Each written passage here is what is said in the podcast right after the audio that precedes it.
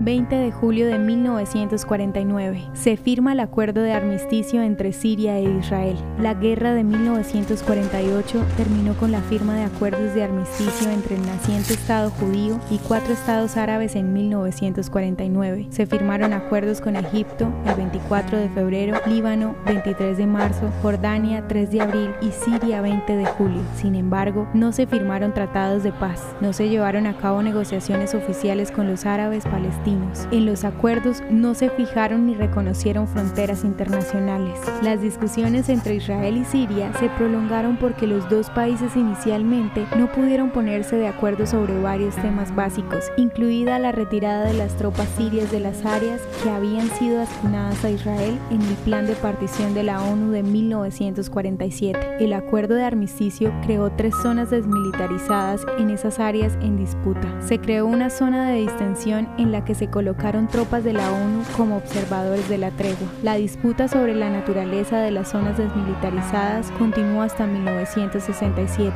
Como resultado, la actividad agrícola israelí en las zonas desmilitarizadas continuó bajo los bombardeos de las fuerzas sirias estacionadas en los altos del Golán. Esto resultó en ataques constantes entre los dos países. La tensión provocada por el bombardeo sirio de los asentamientos israelíes contribuyó al ataque de Israel a los altos del Golán en la guerra de junio de 1967. Los esfuerzos para llegar a acuerdos sirios israelíes en las décadas de 1990 y 2000 estuvieron plagados de preguntas sobre las líneas de armisticio, el tamaño de las zonas desmilitarizadas y los grados de retirada.